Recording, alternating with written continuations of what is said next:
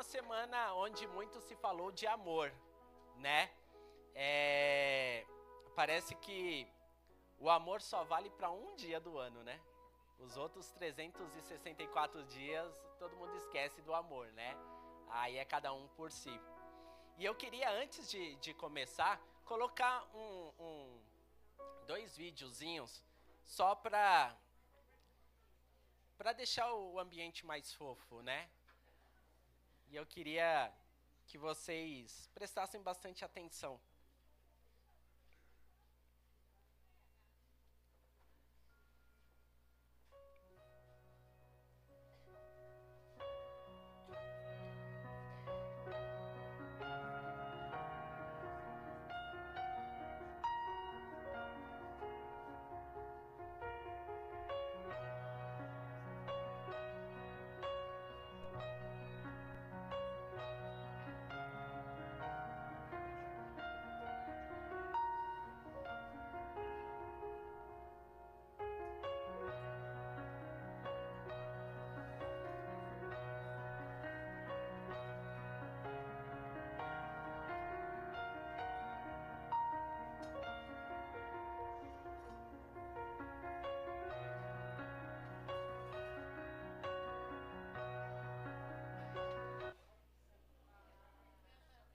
Bonitinho, né? E era a cara da mãe ou do pai, né? Você viu?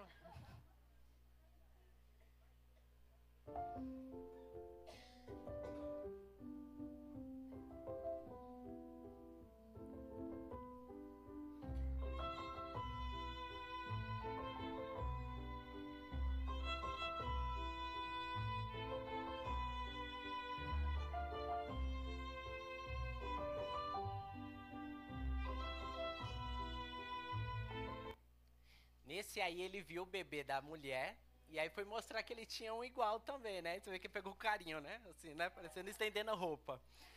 Mas eu queria mostrar para vocês como a demonstração de amor é a coisa mais maravilhosa que existe, né? E a gente essa semana teve aí o Dia dos Namorados. E eu queria conceituar um pouquinho o que, é o Dia dos Namorados. Alguém sabe o que é o Dia dos Namorados? Como surgiu? Ninguém sabe? Ainda bem que eu, que eu trouxe, né? Foi o publicitário. Na verdade, o, o, o Dia dos Namorados surgiu como Valentine Days. Ó, gastei o inglês. E foi o bispo Valentim que lutou contra as ordens do imperador Cláudio II. Aí, Cláudio que havia proibido o casamento durante as guerras, acreditando que os solteiros eram melhores combatentes. Então ninguém vai casar porque vai ser solteiro, porque se morrer na guerra não vai ter ninguém para pagar pensão. Não era isso. Ele é meio doido, né? Porque se você tem alguém para voltar, você ia lutar melhor, acredito eu, né? Agora se você não tem nada a perder. E aí esse bispo, ele continuou celebrando casamentos mesmo com a proibição desse, é, desse imperador. E aí a prática foi descoberta pelo imperador e o imperador mandou prendê-lo. Com isso, aqueles que é, é, o bispo é, ele ele peraí que minha esposa está mandando mensagem aqui para eu explicar. E aí, o, o, os apaixonados, aqueles que eles fizeram o casamento, continuavam mandando cartas para ele lá na, na, na cadeia, dizendo que eles acreditavam no amor ainda. Então, com isso, surgiu o Valentine Days. Por quê? Ele preso, ele se apaixonou pela filha do carcereiro, que era cega. E aí, aqui é o relato, tá? Ele escreveu uma carta, mas como que se escreve uma carta para uma pessoa que não enxerga, né? Mas enfim, ele mandou lá, alguém deve ter lido para ela. E no final ele escreveu de seu Valentim ou do seu amor, e aí se tornou Valentine Days. Aqui no Brasil, como a Letícia bem falou, na verdade o objetivo não tem nada a ver com amor, não é nada disso, é comercial. Então, quem criou, quem trouxe, na verdade, a ideia foi o pai do nosso ex-governador João Dória. em 1949. Se vocês quiserem a data exata, eu não anotei aqui. e aí ele tinha o seguinte slogan: Não é só de beijos que se prova o amor. Então você tinha que gastar para provar que você era apaixonado pela pessoa. Então, contextualizando o Dia dos Namorados aqui, então agora todos sabem a origem, certo? Certo? É, sei não, fazer uma provinha agora aqui, quero ver. E aí, agora que a gente sabe o que significa o Dia dos Namorados e aqui no Brasil é comércio,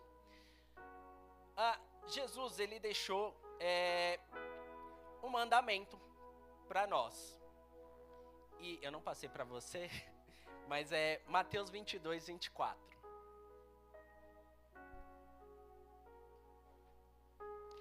Eu falei para o pastor Wagner que seria bem rapidinho, tá? Então eu tenho duas horas para fazer tudo isso. Vai ser bem rápido e objetivo. E aí diz assim: Mestre, é, Moisés disse que se um homem morrer sem deixar filhos, na verdade, Pamela, 22, 34. Perdoe-me. Ao ouvirem dizer que Jesus havia deixado os saduceus sem resposta, os fariseus se reuniram. Um deles, perito na lei, o pôs à prova com esta pergunta: Mestre, qual é o maior mandamento da lei? Respondeu Jesus: Ame o Senhor, o seu Deus, de todo o seu coração, de toda a sua alma e de todo o seu entendimento. Esse é o primeiro e maior mandamento. E o segundo é semelhante a ele: ame o seu próximo como a si mesmo.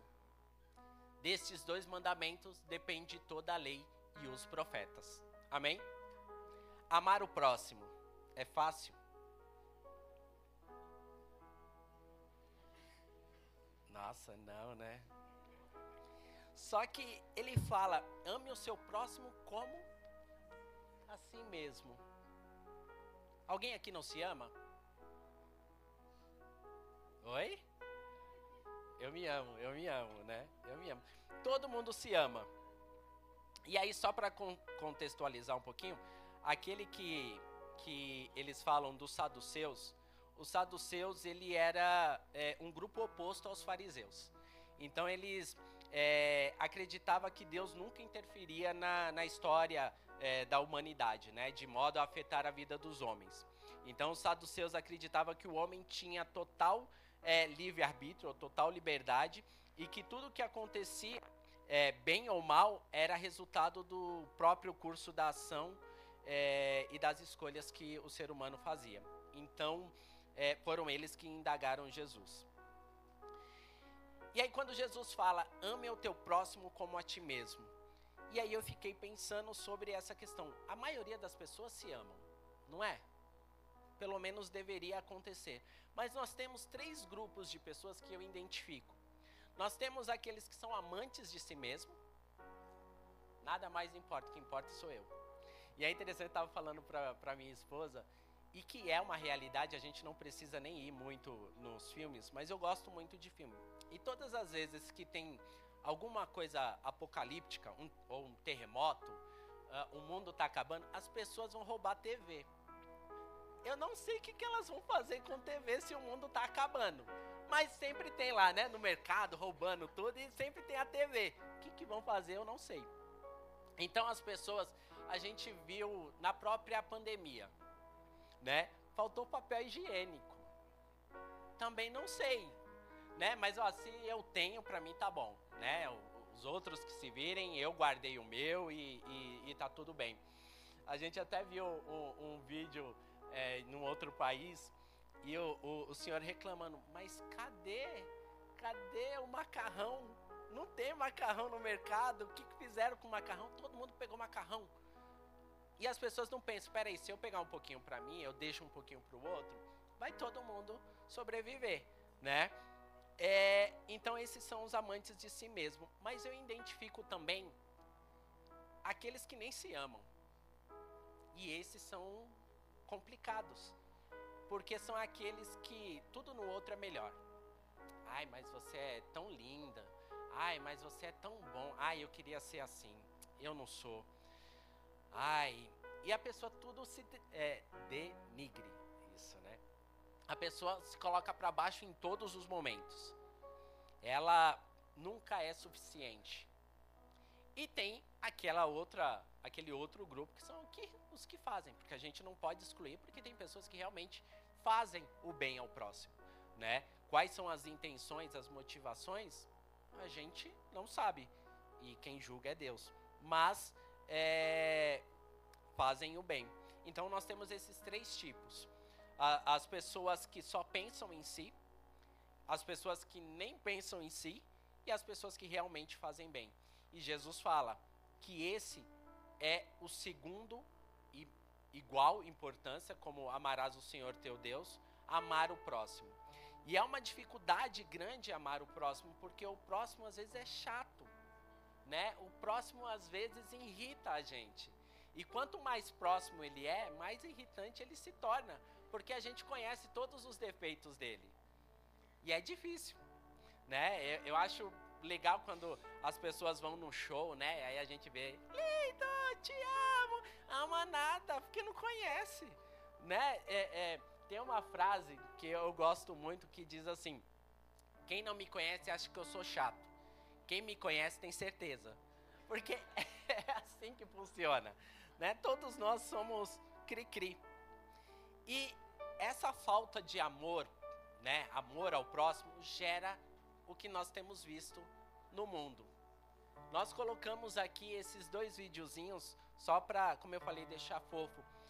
Mas eu poderia ter colocado aqui alguma outra coisa é, sobre a violência que tem sido gerada no mundo.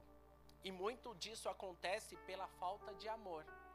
Né? A minha esposa estava contando um caso para mim de é, uma pessoa, um marido que é, descobriu que a mulher é, o traía. Ele pegou os filhos, colocou no carro e não vou nem contar o resto, mas eliminou os filhos. Por quê? Não existe o divórcio? Se ele né, não queria mais nada para ela, embora nós acreditamos na restauração, mas para chegar nesse nível, né, acabou com a vida dos filhos, acabou com a vida de todo mundo. Onde estava o amor? Né? E onde nós nos colocamos neste mundo? Será que eu e você temos amado o próximo? Nós temos gerado amor nós temos demonstrado o amor de Cristo para vidas, né? É, eu acho interessante, né? É, aonde eu trabalho, é, às vezes quando tem essa época é, do Dia dos Namorados, aí lá eles fazem a semana do, do amor, né? Do, do, do, carinho, da amizade. E, a, e, e, eu sempre recebo assim: você tem uma luz é, boa, você é um ser iluminado. E eu tenho vontade de responder que a pessoa não coloca. A luz que você vê é a glória de Deus né? Mas as pessoas veem isso quando você faz algo de diferente. Nossa, como você é diferente. É como você ir no, no mercado e devolver o troco ou falar que não passou aquela compra. A, o caixa até estranha. Uma vez aconteceu isso comigo, eu já estava no carrinho. E, e quando eu voltei pra falar, o caixa ficou olhando assim pra mim: Você já estava no carro? Ele tava. E voltou? Voltei. Não tinha passado. Não é todo mundo que faz isso não, hein? Mas eu não sou todo mundo, como dizia minha mãe. né? Nós somos diferentes. Nós somos a luz do Senhor que brilha em meio à escuridão. E a gente vê aqui na Bíblia o seguinte versículo: Maridos, ame cada um a sua mulher, assim como Cristo amou a igreja e entregou-se por ela. Se nós tirarmos a parte é, aqui, maridos, ame sua mulher. Vamos pegar aqui como Cristo amou a igreja. E a igreja é feita de mim, de você, de você, de você. Só pessoas boas, né? Pessoas que são obedientes a Deus. Pessoas que são tementes a Deus. Quando Deus fala, não faz isso. Não, não faço. E eu estava até discutindo em casa, que eu falei assim, é, esse versículo é, traz aqui como Cristo amou a igreja, né? Só que Cristo não tinha igreja. Mas se a gente pegar o começo com os doze apóstolos, não se torna tão diferente, né? Que eram doze homens difíceis de lidar. A gente tinha o Simão Zelote, que era de uma facção. Zelote era uma facção quase que terrorista da época, que queria derrubar o Império de Roma. E um dos principais alvos dele era os cobradores de impostos. Que por coincidência, entre os discípulos tinha um cobrador de impostos, Mateus. Agora me fala como que Jesus pega aquele o cão e o gato e deixa tudo junto. É só o amor de Cristo para fazer isso. E o Zelote sempre andava com uma eu ia falar peixeira, né? É uma adaga. Se fosse no Nordeste era peixeira, era, lá era peixeira. Mas era uma adaga que ela era curva assim, porque ele poderia esconder aqui. Né? Então eles iam para os eventos públicos e os, passava peixeira em todo mundo. E aí ele coloca lá, Jesus coloca Mateus e, e Zelote. Eu acho que Mateus dormia assim, né? Um olho aberto e outro fechado, né? Mas Jesus trabalha assim. Ele pega aquilo que provavelmente não seria correto e coloca junto. Ele colocou todos nós juntos aqui, né?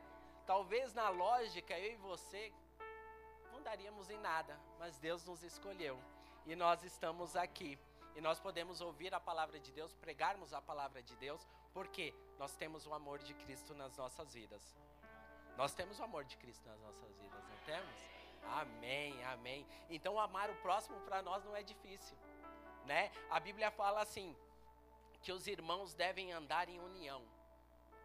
E aí às vezes a gente até brinca com esse versículo, né? Que às vezes o irmão anda tão unido, tão unido que às vezes a gente tem que separar né? Assim, separa um pouquinho aí, porque a união aí está muito grande. Mas quando o amor de Cristo vem sobre as nossas vidas, a gente não tem isso. Quando a gente começa a olhar com o amor de Cristo para cada um de nós, principalmente para nós mesmos, a gente vê a diferença. Então você não olha mais a pessoa como o problema. Essa pessoa é um problema para mim. Não, essa pessoa tem um problema. Ela tem o problema. E nós precisamos é, é, ajudá-la. Eu acho interessante quando Jesus, quando a mulher adúltera chega e todo mundo querendo apedrejar ela. E Jesus fala assim: quem, tem, quem não tem pecado, atire a primeira pedra. Quem poderia atirar a primeira pedra? Jesus. Era o único que não tinha pecado e mesmo assim ele perdoou. Então, que nós possamos ter nessa noite o amor de Cristo. E o mundo conhece o amor como? Qual que é a forma de amor que o mundo conhece? Se eu falar assim, como você diria para alguém que ama de longe? Ninguém faz, ninguém faz um coraçãozinho para ninguém. Gente, fiquei preocupado agora, hein? ninguém faz um coraçãozinho. Todo mundo conhece o amor como um coração, não é verdade? Mas nós conhecemos o amor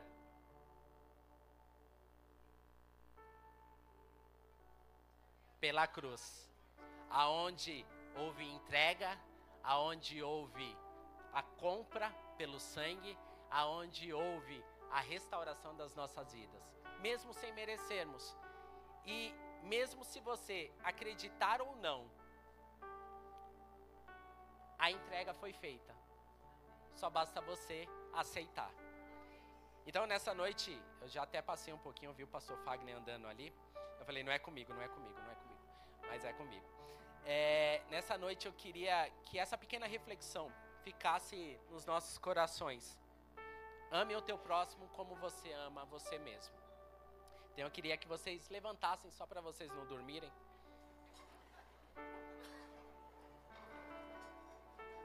E eu queria que vocês dessem a mão para quem está do seu lado, principalmente os da sua família.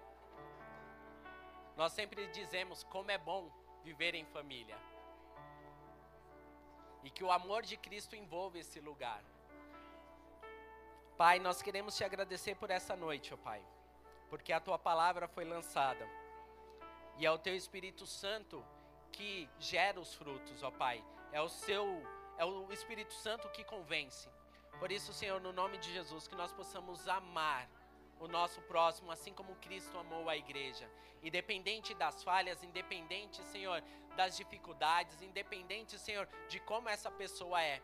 O Senhor nos ama e que nós possamos amar uns aos outros, principalmente, Senhor, aqueles que são da nossa família.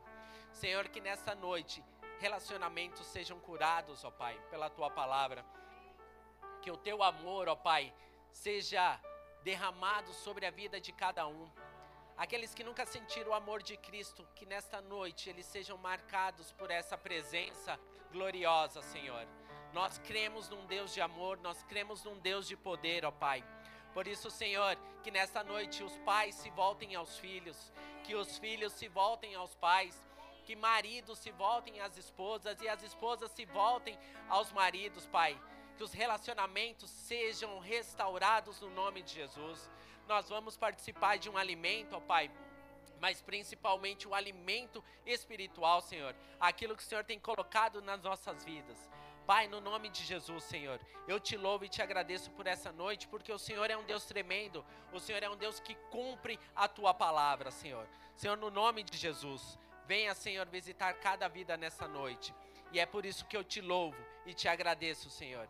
E nós aplaudimos ao Senhor porque Ele é bom. No nome de Jesus. Amém.